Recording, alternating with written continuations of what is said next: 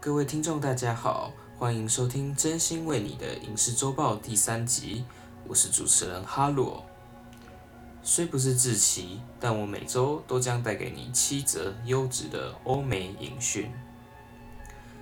本新闻节选控含有大量主观私心，若有不适，我也只好点播一首有劲神曲。那么，以下就是本周的影视周报。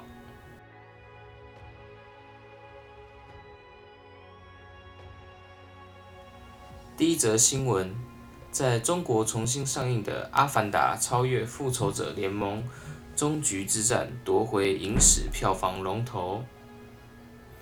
二，奥斯卡公布二零二一年入围名单，其中大卫芬奇执导的《曼克》共计十项为最多，其剧情将描述一九三零年代的编剧曼克维奇写下影史经典《大国民》的幕后故事。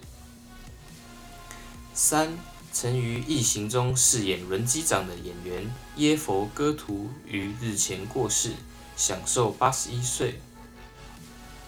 四，《侏罗纪世界》导演科林·崔法洛将执导历史小说改编电影《战争魔术师》，其剧情描述魔术师 Jasper m a s k e l i 在二战期间于北非战场戏耍德国陆军之故事。五。安迪·希克斯正着手制作恐怖小说改编电影《The Last House on Needless Street》，其剧情将描述一对父女和他们的爱猫在一个平凡街坊所遭遇的惊悚经历。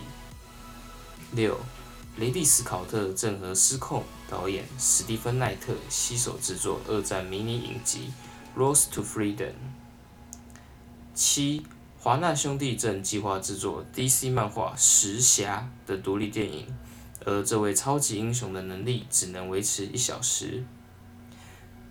本周的哈罗真心话：变色龙盖瑞·欧德曼又让人认不出来了。